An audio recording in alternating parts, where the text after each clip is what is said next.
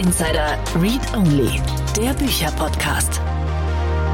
Vielen Dank und herzlich willkommen zur heutigen Folge von Startup Insider Read Only. Schön, dass du dabei bist. Mein Name ist Annalena Kümpel und ich spreche heute mit Nils Körber über sein Buch wie Freiheit schmeckt. Das ist ein ganz ungewöhnlicher Titel für diesen Podcast und es ist auch ein sehr ungewöhnliches Gespräch geworden. Es gibt diesmal gar nicht so viele How-Tos, äh, aber Nils und ich haben viel über ja die Bedeutung von Unternehmertum für Gesellschaft gesprochen, über Werte, über die Zukunft und darüber, wie Unternehmerinnen und Unternehmer diese Zukunft mitgestalten können. Das Gespräch fühlt sich total ruhig an und ich finde, man kann so ganz schön da durchflowen. So habe ich mich zumindest gefühlt, als ich mit ihm gesprochen habe. Ich bin sehr gespannt, was ihr dazu sagt. Bevor wir starten, geht's einmal noch kurz in die Werbung. Werbung Hast du gerade eine Finanzierungsrunde geraced und musst schnell global wachsen, die richtigen Mitarbeiter finden, ohne Kompromisse im Sales und Customer Service einzugehen? Dann ist The Nest bei Webhelp genau der richtige Partner für dich. Als führender Outsourcing-Provider für Startups und Scale-Ups arbeitet The Nest mit einer Vielzahl an Fintech sowie bekannten Quick- und E-Commerce-Größen zusammen. The Nest baut dein maßgeschneidertes Team in Rekordzeit. Interesse geweckt? Dann buche jetzt deinen Intro-Call auf The Nest podcast.webhelp.com. Das war die Werbung. Und jetzt geht es weiter mit Read Only Interview. Hallo Nils, herzlich willkommen bei Startup Insider Read Only. Schön, dass du da bist. Danke, hallo Annalena. Nils, wie geht's dir? Ziemlich gut, äh, freue mich auf unser Gespräch und ausnahmsweise lacht auch mal die Sonne in Bremen. Ah, cool. In Bonn überhaupt nicht. Es ist unglaublich grau. Was soll das denn? Das ist, Im Rheinland ist es doch angeblich immer ein bisschen sonniger als sonst überall. Also habe ich das in Erinnerung, ja. Ich fühle mich sehr betrogen jetzt. Na gut. Du hast ein Buch geschrieben, wie alle Menschen, die hier in diesem Format zu Gast sind. Ähm, das heißt, wie Freiheit schmeckt. Es ist ein etwas ungewöhnlicher Titel für unser Format, weil die meisten Bücher, über die wir hier sprechen, relativ konkret und direkt auch im Titel mit Marketing, Vertrieb, Finanzen, Unternehmertum, Startups, Innovation, irgendwie sowas zu tun hat, so Sachen, die so ganz hart sind. Mm. Und du schreibst über sowas Großes, und Schönes wie Freiheit. Worum geht's denn in diesem Buch? Also vorab vielleicht kurz zum Titel. Ja, ich wollte damit auch bewusst etwas ausdrücken, was eher mit Haltung zu tun hat, mit einem auch besonderen Gefühl, welches ich aus meinem Leben kenne und kennenlernen durfte. Und es geht um ähm, die Beschreibung von Unternehmertum und ähm, warum es vielleicht einen riesengroßen ähm, Spaß machen kann, Unternehmer, Unternehmerin zu werden, ähm, was auch das Besondere ist und äh, das in das Bewusstsein meiner Leser zu bringen, das war mir wichtig. Mhm. Und warum, also für wen genau hast du das Buch geschrieben? Wer soll es lesen? ich glaube, in erster Linie habe ich alle meine Bücher bisher für mich selbst ein Stück weit geschrieben, ähm, weil ich damit äh, lerne, auch in dem Prozess des Buchschreibens nochmal einen äh, konzentrierten Fokus auf all das zu richten, was mir sonst so im Alltag durch den Kopf liegt. Ähm, aber in erster Linie habe ich es geschrieben für junge Menschen, die eine Firma gründen möchten, die auch, weil wir, ich bin in ähm, einer Unternehmensberatung, die spezialisiert ist auf Unternehmensnachfolge und eben auch für all diejenigen, die entweder als Kinder in einem Familienunternehmen vor dieser großen Lebensfrage stehen, soll ich den Betrieb der Eltern übernehmen? Oder eben Menschen, die einfach vielleicht auch nach 30 Jahren, 25 Jahren Konzernerfahrung sagen, ach, ich will da raus aus der Mühle und ich habe Lust auf das Abenteuer Unternehmertum. Mhm. Okay, also du möchtest vor allem Mut machen mit dem Buch? Ja, äh, ich glaube, das ist wirklich eine Einladung, eine Art Animation zu sagen, hey, äh, Unternehmertum ist was ziemlich Tolles. Ich kenne es nicht anders aus meinem Leben. Und ist vielleicht noch in Ergänzung auch, natürlich ist es auch für ältere Unternehmer, die das schon eine Zeit lang auch in ihrem Leben so machen, vielleicht auch noch mal eine gute hm, Erinnerung und eine gut, gute Bewusstseinswerdung, was sie eigentlich tagtäglich Besonderes tun. Mhm. Was gefällt dir denn so gut am Unternehmertum? Was bedeutet das für dich? Für mich steckt dahinter ein ganz wichtiges Lebensprinzip, was ich auch teilweise durch unterschiedliche Erfahrungen, auch schmerzvolle Erfahrungen ähm, für mich selbst ähm, erlebt habe. Und das ist der große Begriff der Freiheit, wie im Titel eben auch, wie Freiheit schmeckt. Ich habe als Unternehmerin, Unternehmer die größtmögliche Freiheit, mein Leben selbst zu gestalten. Und dummerweise, wenn ich das möchte, steckt damit aber auch in Verbindung eben das Prinzip der Eigenverantwortung. Ergo, kein anderer in meinem Leben ist verantwortlich für das, was ich tue, was ich nicht tue und, und, und, sondern es ist immer das Lebensprinzip der Eigenverantwortung. Und das beleuchte ich in dem Buch auch stärker. Ähm, so anstrengend das manchmal auch sein mag, ist es zugleich die große Chance. Ich weiß, ich kann jede Sekunde meines Lebens neu entscheiden und damit neue Verantwortung übernehmen. Gilt das nur für UnternehmerInnen? Nein, das halte ich für ein universelles äh, Lebensprinzip. Ich glaube, das gilt für jeden Menschen, äh, zu erkennen, dass ich ähm, nicht im Außen sozusagen meine Verantwortung abladen kann irgendwo. Ja, wenn mein Lebenspartner doch endlich mal so und so wäre, ja, dann wäre mein Leben ja schön. Oder wenn mein Mitarbeiter doch dieses und jenes mal tun würde, dass genau das Prinzip nicht funktioniert. Ähm, und ähm, das ist, finde ich, ein wesentliches Merkmal auch von Unternehmertum. Mhm. Okay. Ähm, was geht denn da für Verantwortung mit einher? Weil also ich finde, Verantwortung kann unglaublich drückend sein, ist aber auch ein total großes Wort, das man so auf alle möglichen Bereiche übertragen kann. Von welcher Verantwortung sprichst du genau? Also wenn ich jetzt auf das Unternehmertum begrenze, dann ist es erstmal ähm, die Freiheit und eben auch zugleich die Verantwortung der Wahl des Weges, den ich gehen möchte oder gehen werde und ähm, dass ich selbst dabei entscheiden kann, aber wahrscheinlich auch entscheiden muss, ähm, wie dieser Weg aussieht. Also das heißt, ich muss mir relativ früh auch Gedanken machen, vielleicht, ähm, was ist der Sinn? Also bevor ich zum Beispiel, gibt ja diesen Ausspruch, ähm, erstmal das Know-Why klären, bevor ich das vielleicht mit dem Know-how ähm, auf die äh, Strecke kriege. Ähm, und das ist für mich so eine existenzielle Schlüsselfrage bei Unternehmertum. Warum lasse ich mich vielleicht davon antreiben? Warum könnte ich heute Nacht geweckt werden zu meinem Thema, nämlich bei mir zum Beispiel Unternehmensnachfolge und würde mit Leidenschaft auch nachts um zwei Uhr noch aufstehen und sagen, ja, komm, das machen wir jetzt. Ähm, mhm. und das wirklich mal ähm, von allen Seiten zu beleuchten, vielleicht auch im Dissens mit anderen ähm, oder im eigenen inneren Dialog, aber das wirklich klar zu machen und dabei nicht nur kognitiv auf sich zu hören, sondern auch auf sein Herz und sein Gefühl. Mhm. Was denn dein Why? Wenn du das teilen magst? Na, ja, sehr, sehr gerne, weil das bei mir, also ich mache heute mit Leidenschaft das Thema Unternehmensnachfolge inzwischen ja in mehreren Ländern an vielen Standorten. Warum? Weil mich meine eigene Familiengeschichte dazu gebracht hat. Wir wurden als Kinder von unseren Eltern sehr liebevoll alle gemeinsam Richtung Unternehmensnachfolge geschoben. Und das meine ich wirklich auch wertschätzend, ähm, weil unsere Eltern einfach idealisiert waren davon, ach, das wäre doch schön, wenn alle drei Kinder das Familienunternehmen in die Zukunft führen.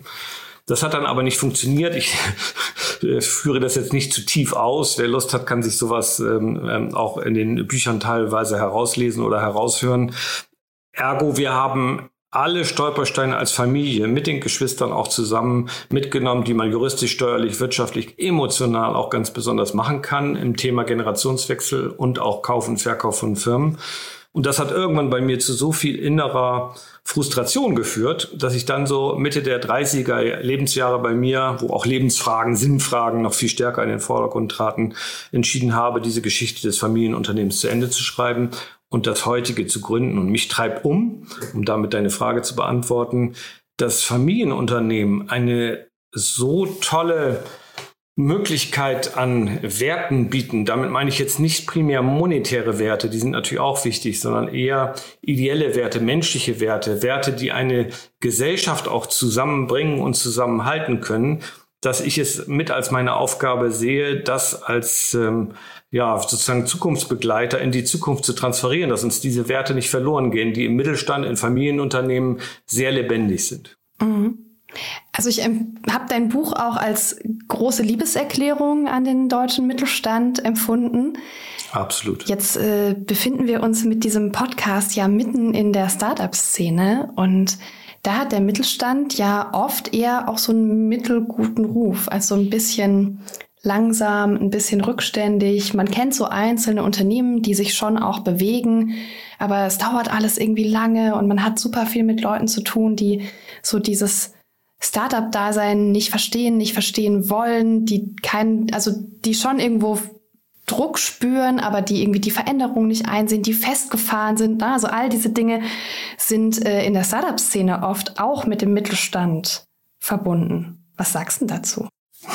Ja, das kann ich durchaus an einigen Stellen nachvollziehen. Ich würde es nicht pauschalisieren. Ähm, zugleich ist mein Buch vielleicht da auch ein Weckruf an den Mittelstand, genau das nämlich zu erkennen und ein wenig vielleicht ähm, die tradierten Vorstellungen abzulegen, weil wir eben in einer sehr aufregenden, komplexen Zeit leben und ähm, dass heute noch ähm, in den meisten Familienunternehmen eben alles auf eine Person, vielleicht auf zwei Personen fokussiert ist. So, wo die sind, da ist vorne und ähm, die müssen dann auch für alle möglichen Aufgaben, Herausforderungen, Probleme die Lösung wissen. Das ist in meinen Augen nicht mehr zeitgemäß.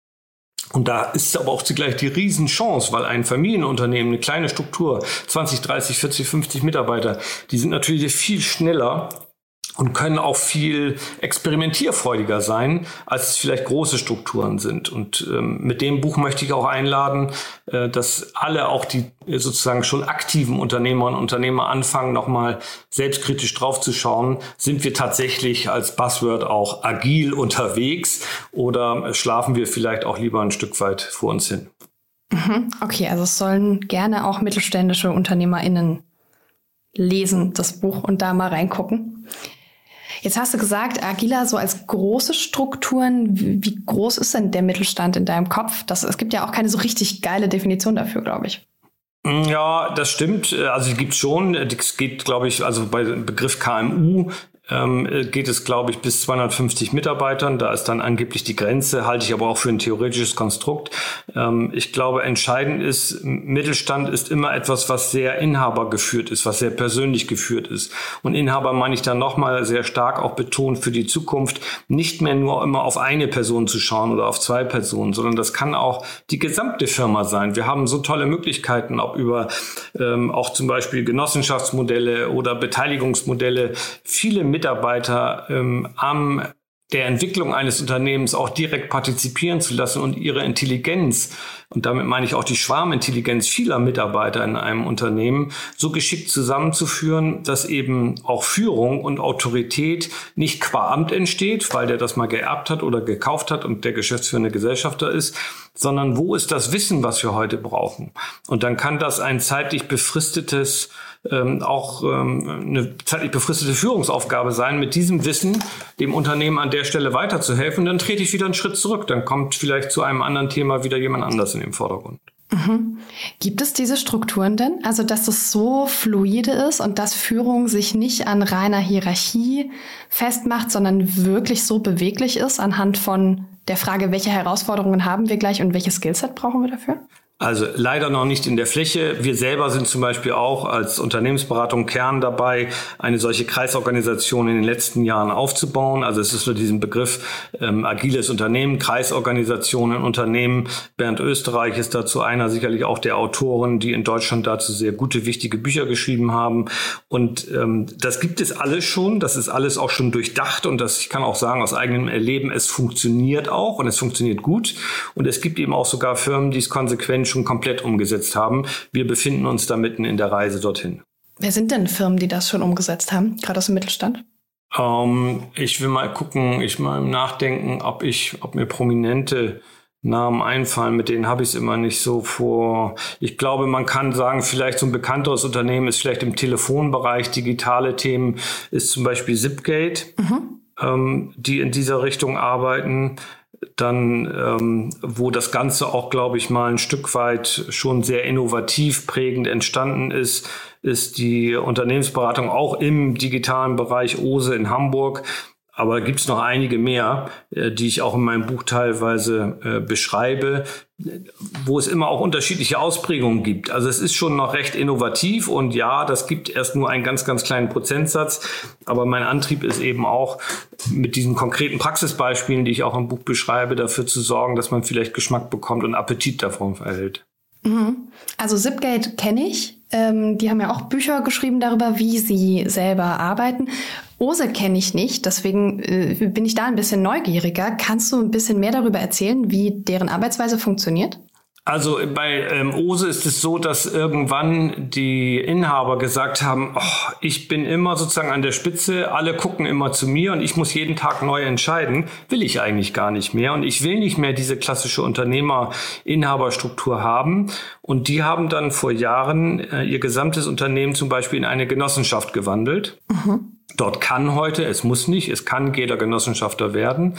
Daraus sind eine ganze Reihe auch von Abläufen und Mechanismen entstanden, die auch so weit gehen, zum Beispiel das bis hin auch zu Gehaltsfragen ähm, transparent im gesamten Kreis der Genossenschafter äh, in der Unternehmung gemeinsam auch darüber entschieden wird, wer was wann wie bekommt. Oder es sind ganz bestimmte Mechanismen da, ähm, damit das war wirklich für mich auch in der Vorbereitung des Buches faszinierend im Gespräch mit in Anführungsstrichen jetzt sozusagen normalen Mitarbeitern ähm, gewahr zu werden, wie verantwortungsbewusst diese denken und handeln, weil sie sich ein vollkommen neues Prinzip ähm, selbst auferlegt haben und damit anscheinend auch ziemlich glücklich sind. Mhm. Und jetzt sprichst du sehr viel, ne? Also es geht um Freiheit in deinem Buch. Wo ist da genau der Connect? Ich glaube, es entsteht im Kopf an allererster Stelle eine Freiheit, wenn ich die Freiheit der Wahl habe. Und wenn ich die Freiheit habe, auch alle das sagen zu können, was vielleicht in mir ist. Ähm, ich halte es also für relativ bedeutsam, dass in Unternehmen ein Rahmen geschaffen werden kann und geschaffen wird, der Angst nimmt, wo jeder Mitarbeiter wirklich angstfrei äh, jeden Tag hingehen kann und ähm, seinen Beitrag so hineingeben kann, wie er es in dem Moment am besten tun kann. Und auch wenn das vielleicht gerade mal dann nicht der Idealzustand ist, aber ähm, dass diese Freiheit im Kopf immer vorhanden ist, das halte ich für die wichtigste Voraussetzung. Mhm. Okay. Ist es denn, also ich meine, du hast es ja schon gesagt, aber ist es ein Modell, von dem du glaubst, dass das für alle funktionieren kann? Ja, ähm, zugleich muss man akzeptieren, dass das manche Menschen auch nicht wollen, weil sie gerade vielleicht auch in einem Entwicklungsstadium sind, und das meine ich überhaupt nicht despektierlich oder bewerten, sondern wo das für sie gerade gar keine so große Bedeutung hat. Vielleicht eine solche innere Freiheit tatsächlich zu verspüren und auch noch ausleben zu wollen. Also es wird immer einen gewissen Anteil geben, der das vielleicht nicht mag. Generell glaube ich aber, dass wir in unserer erfreulicherweise sich wandelnden Gesellschaft immer stärker in den Bereich des Sinns auch hineinkommen und dass ähm, alte Modelle, wo, sage ich mal, möglicherweise der hauptextrinsische Motivator das Geld äh, immer gewesen ist, an Bedeutung verlieren. Geld bleibt weiterhin wichtig, aber Menschen wollen Verantwortung übernehmen, die wollen Klarheit haben, die wollen auch Orientierung bekommen, aber auch selbst vielleicht bereit sein, Orientierung zu geben und, und, und. Mhm. Du hast in deinem Vorwort einen Satz geschrieben. Mittelständische Unternehmen können Veränderungen anstoßen, die die gesamte Gesellschaft betreffen. Ich glaube, du hast dir dabei bestimmte Veränderungen gedacht. Was wünschst du dir denn? Was findest du denn notwendig? Ähm, das ist jetzt ein relativ großer Bogen, den ich äh, spanne, auch hier im Gespräch äh, mit dir. Mir geht es in der Tat darum, zu äh, bewusst zu werden, dass erst einmal sozusagen Werte wie Integrität, ich sage, was ich tue, ich tue, was ich sage, oder auch sowas vielleicht Banales wie Pünktlichkeit, Zuverlässigkeit, ähm, Ehrlichkeit und all sowas, das sind alles Werte, die kann ich hautnah gerade in mittelständischen Firmen, in Familienunternehmen wirklich erleben, sehr konkret, jeden Tag von Mensch zu Mensch. Ähm, und wenn das mal nicht so gut funktioniert, im Zweifelsfalle wird dann auch direkt noch eine Aussprache gesucht oder erfolgen. Ähm, also ich kann mich da nicht so wie im Konzern vielleicht in Strukturen dann verlieren und davor drücken, sondern ich muss auf beiden Seiten ähm, äh, im Sinne der Führung und im Sinne der, der Mitarbeiter mich meinen Werten auch persönlich stellen. Ich glaube, dass das gut ist, dass das wichtig ist und dass insofern auch, wir haben in Deutschland ja äh, über 90 Prozent, wenn wir äh, bis 50 Mitarbeiter gehen, sogar 96 Prozent aller deutschen Firmen haben weniger, weniger als 50 Mitarbeiter. Mhm. Das zeigt, wie kleinparzelig unsere, äh, unsere Volkswirtschaft ist. Und daran knüpfe ich an, weil ich glaube, dass einmal die Keimzelle Familie in einer sozialen Gemeinschaft äh, wie unserem Staatsform und auch unserer Demokratie, als dann auch die Firmen, sind beides relativ gewichtige Keimzellen von menschlichen Miteinander. Und ähm, wenn wir das verlieren würden oder uns da auch immer weiter gegebenenfalls entfremden würden, weil das auch demografisch durchaus ein Problem ist, weil wir eine überalternde Gesellschaft haben, dann ist zumindest ein Stück weit in mir auch die Sorge, es könnten sich auch gesellschaftlich noch sehr viel härtere Abbruchkanten zeigen in diesem Miteinander. Und damit das nicht passiert, ist eben auch äh, mein Buch eine Einladung, sich dessen bewusst zu sein, dass ich als Unternehmerin, Unternehmer tagtäglich auch ein Wertevorbild bin. Was glaubst du, welche Werte sind da, also welche sind für dich ganz persönlich wichtig? Was wünschst du dir? Was würdest du gern mehr sehen? Ähm, ich habe einen eben genannt, der spielt für mich in meinem Leben eine große Rolle, sowohl für mich nach innen, weil er bedeutet für mich, äh, eine gewisse eigene Klarheit zu haben, einen Kompass zu haben. Das ist wirklich Integrität. Und was ich eben vielleicht so schnell gesagt habe, eben hinter Integrität steckt ziemlich viel Wumms, weil das heißt, ich sage, was ich tue und ich tue, was ich sage ähm, mehr Transparenz und vielleicht auch mehr Verlässlichkeit und ergo damit auch ein Stück weit wieder mehr Vertrauensbasis geht für mich fast gar nicht. Und ich glaube, dass dafür Familienunternehmen richtig tolle äh, Basis sind und, und so ein, ein Fundament auch wirklich zum Leben bringen können. Und wir damit vielleicht auch im großen gesellschaftspolitischen Rahmen nochmal immer, in, vielleicht auch nur in kleinen Schritten, aber davon wegkommen zu sagen, ja, der Staat muss das regeln, der Staat muss für mich sorgen, der Staat muss dieses und jenes machen, sondern wieder auch vielleicht alle in der Summe ein Stück weit mehr auf uns selbst blicken und schauen, wo wir mit unseren Ressourcen tolle Sachen verändern können, die unser eigenes Leben betreffen. Ist das im klassischen kapitalistischen System möglich und erfolgversprechend? Ja, ja, da kommen wir.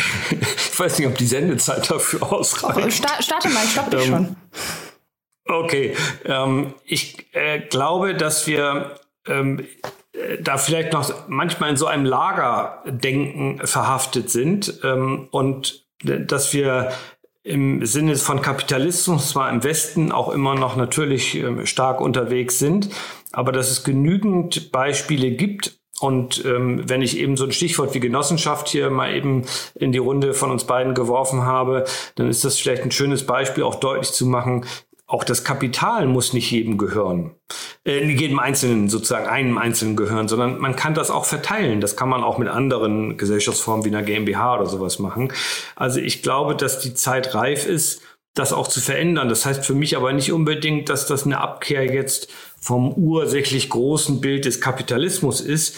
Aber ich glaube, es gibt sehr viel mehr Grautöne äh, dazwischen. Und die Zeit ist jetzt reif, auch diese Grautöne auszumalen, zu gestalten und wirklich in diesen kleinen Keimzellen von Familienunternehmen konkret ins Leben zu bringen. Und das heißt eben anzufangen, eine andere Organisationsform aufzubauen und dann vielleicht in der Folge auch eine andere Form von Kapital. Und was ist dafür notwendig? Also wenn wir jetzt ganz konkret auf den einzelnen Unternehmer, die einzelnen Unternehmerinnen gehen, weil du ja sagst, wir können nicht alles an die Politik auslagern, wir können nicht darauf warten, bis alle Rahmenbedingungen geschaffen sind. Was muss ich denn dafür tun? Hm.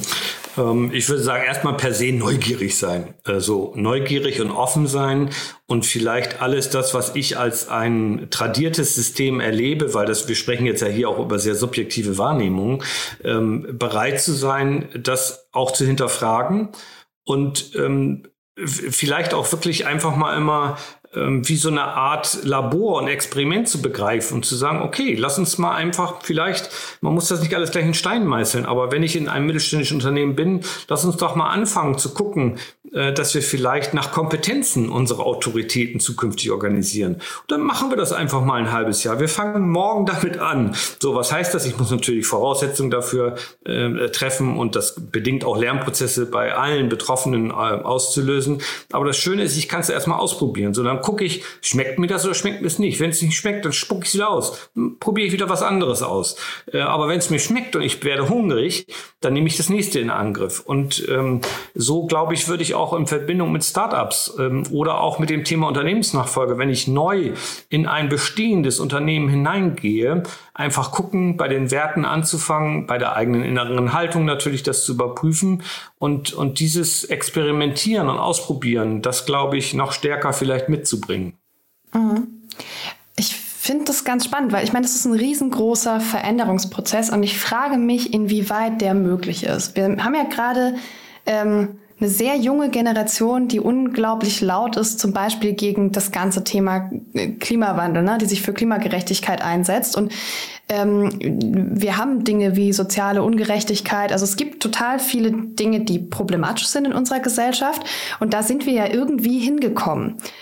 Und wenn das stimmt, was du sagst, dass Unternehmen so eine ganz wichtige Keimzelle sind, auch um Gesellschaft zu bilden, dann sind diese Unternehmen, die wir jetzt haben und die teilweise ja auch schon alt sind, maßgeblich mit dafür verantwortlich. Wie kriegen wir das gedreht? Ich glaube, das schönste Beispiel ist die Wiedervereinigung ähm, unserer beiden deutschen Länder gewesen. Dort hat diese Keimzelle war, weiß ich nicht, das war eine Handvoll jetzt nicht, aber vielleicht waren es tausend Menschen, vielleicht nach ein paar tausend Menschen. Also wirklich die kleinste ähm, äh, Größe quasi, die wir uns vielleicht vorstellen konnten, hat zu einer kompletten friedlichen Revolution und Wiedervereinigung geführt.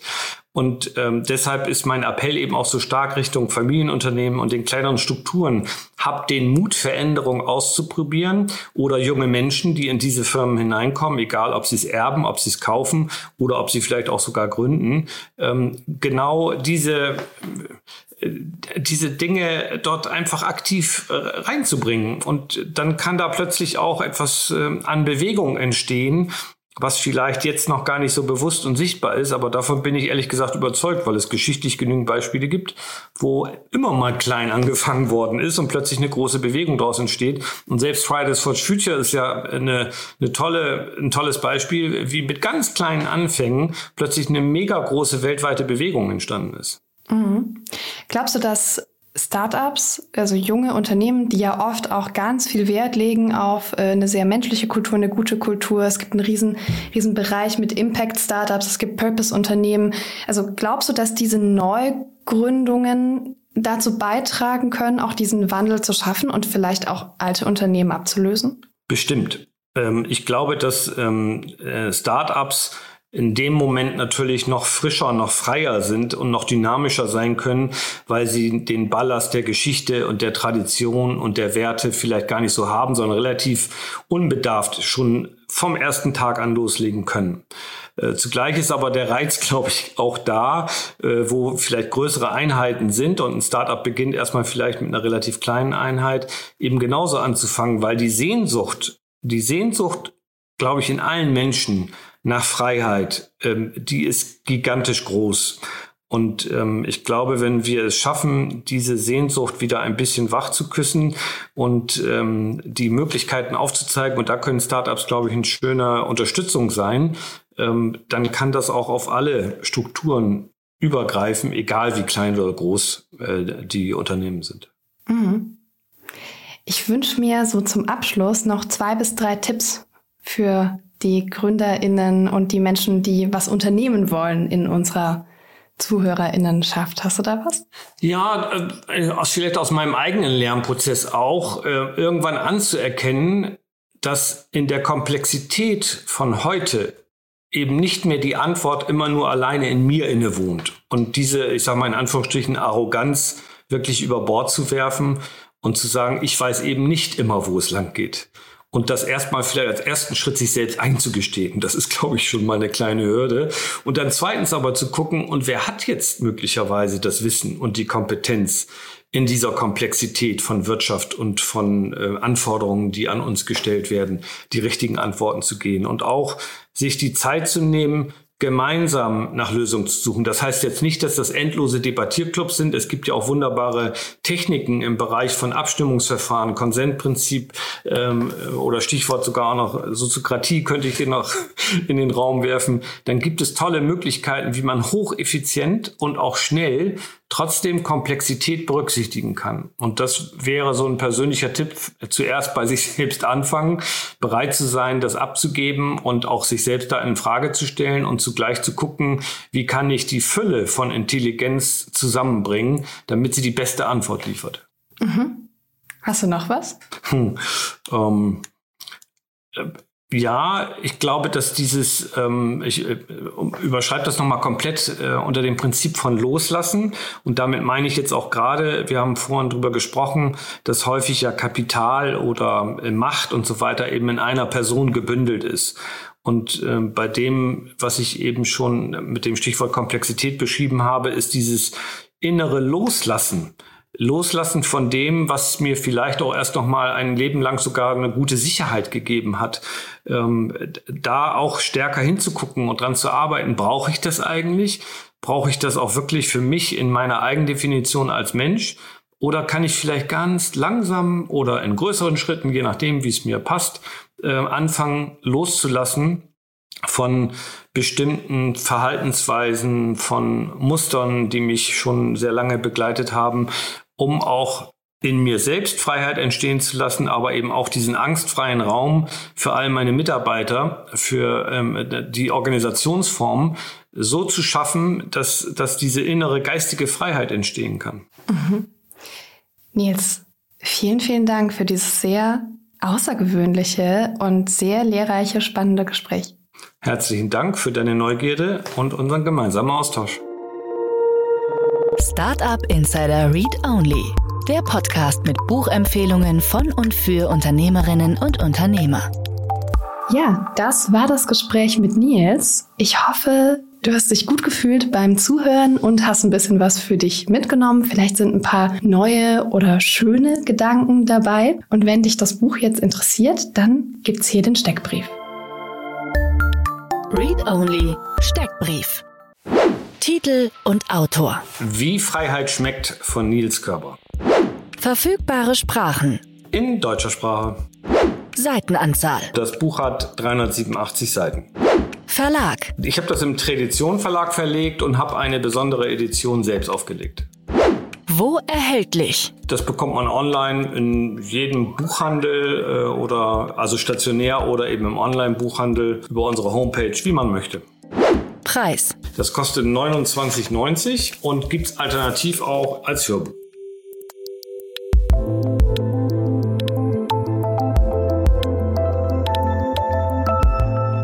Das war's auch schon wieder für heute mit Startup Insider Read Only. Wir hören uns nächste Woche Sonntag und bis dahin wünsche ich dir eine fantastische Woche. Ciao.